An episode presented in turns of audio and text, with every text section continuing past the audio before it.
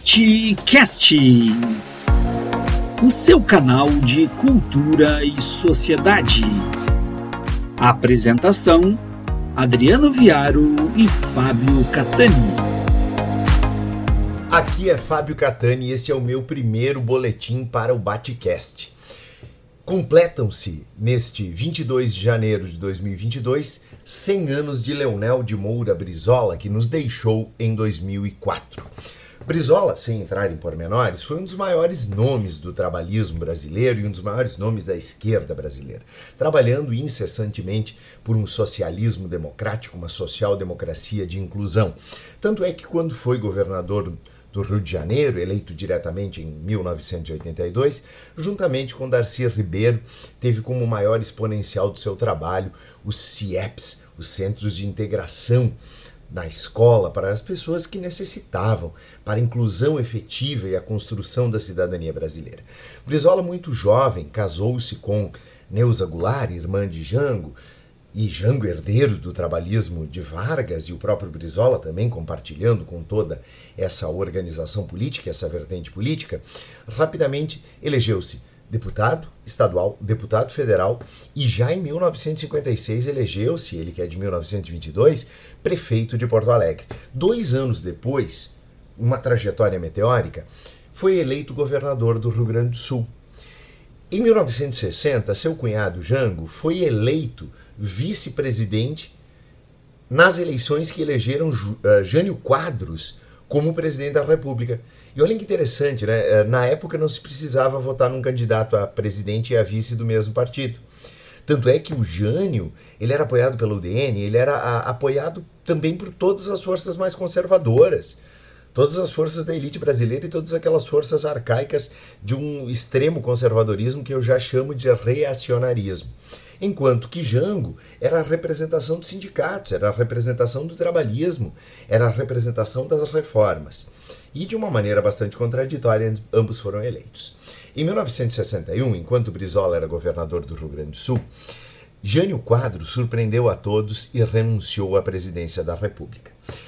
Apesar de ter sido apoiado pela extrema-direita brasileira, Jânio adotara uma política externa independente, ou seja, não mais compactuando diretamente e se subordinando diretamente aos Estados Unidos e tampouco estabelecendo essa subordinação ao bloco socialista soviético, mas reatou as relações diplomáticas com a China e com a União Soviética que haviam sido rompidos no início da Guerra Fria.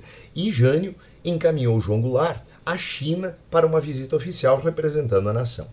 Jânio renunciou e isso deu início à crise da posse de João Goulart, que se estendeu até 7 de setembro de 1961 e que colocou o Brasil na iminência de uma guerra civil. Por quê? Porque, por um lado, grupos golpistas que já haviam participado das mobilizações que conduziram, que acabaram finalizando com o suicídio de Vargas, depois em 55, a tentativa de impedir a posse legítima de Juscelino Kubitschek, veio o golpe preventivo de Henrique Teixeira Lott, essas mesmas forças golpistas se aglutinaram, envolvendo boa parte da alta cúpula militar, políticos como Carlos Lacerda, Magalhães Pinto, Ademar de Barros, as forças da elite industrial e financeira nacional. Nós tínhamos aí os barões da mídia também e setores ultraconservadores da, da própria sociedade brasileira, inclusive grupos da tradição, família e propriedade vinculados à Igreja Católica.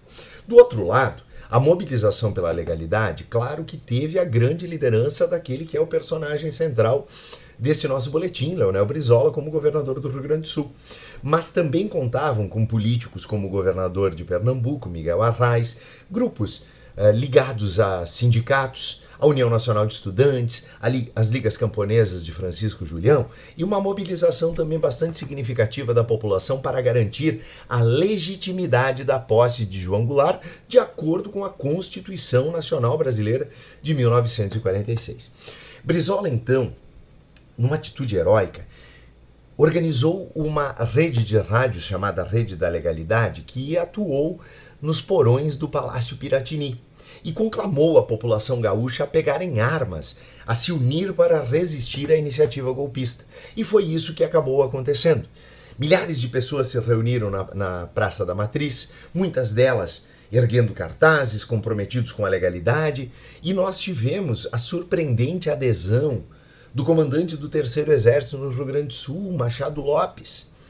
E mais do que isso, nós tivemos uma participação popular imensa e também a participação decisiva de sargentos da Força Aérea Brasileira que estavam na base aérea de Canoas quando veio a ordem das Forças Armadas Centrais para que aviões munidos com explosivos com bombas, lançassem esse bombardeio sobre as pessoas na, na Praça da Matriz e sobre o Palácio Piratini.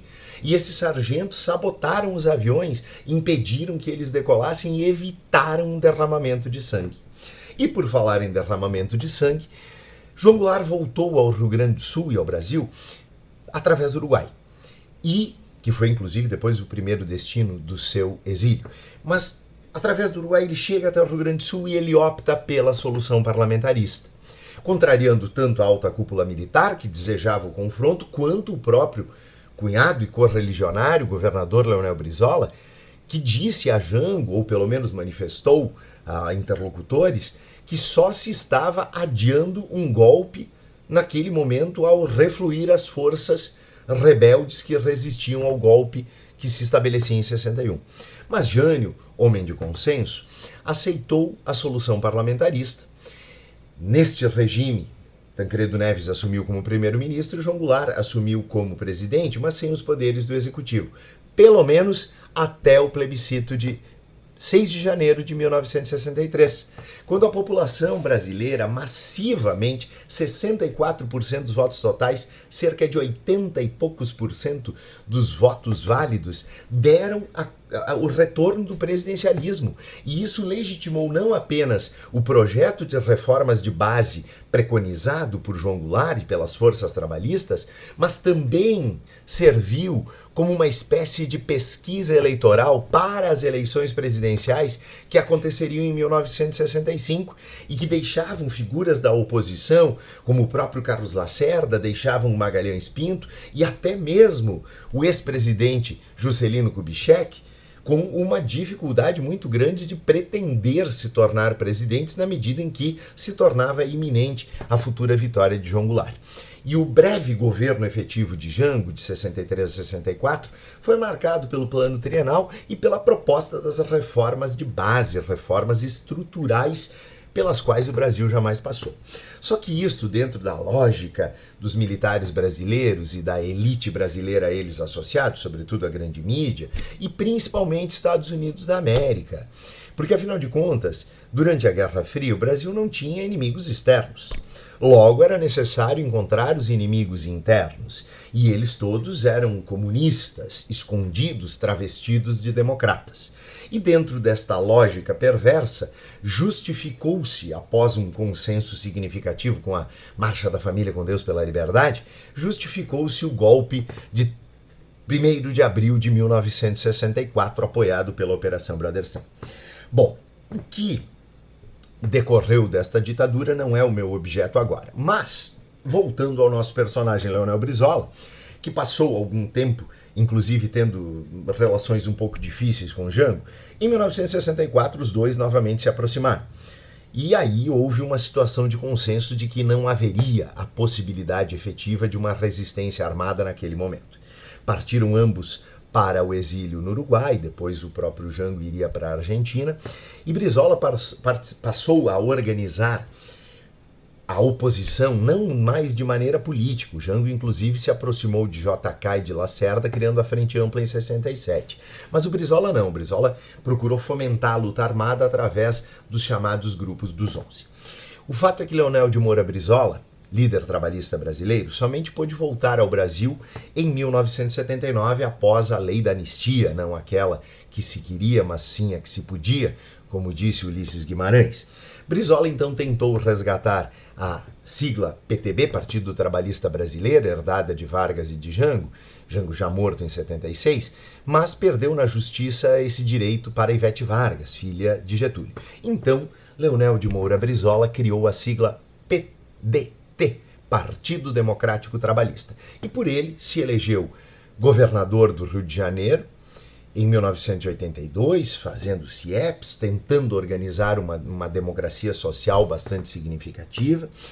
Foi candidato à presidência da República em 1989 e 1994, candidato a vice de, com Lula na presidência em 1998 e foi eleito mais uma vez governador do Rio de Janeiro. Brizola faleceu uh, em 2004 e acabou nos deixando esse triste legado e deixou consigo também um legado extraordinário de uma liderança que sempre teve à frente seus ideais, sua luta, uma boa luta e os ideais de uma justiça social.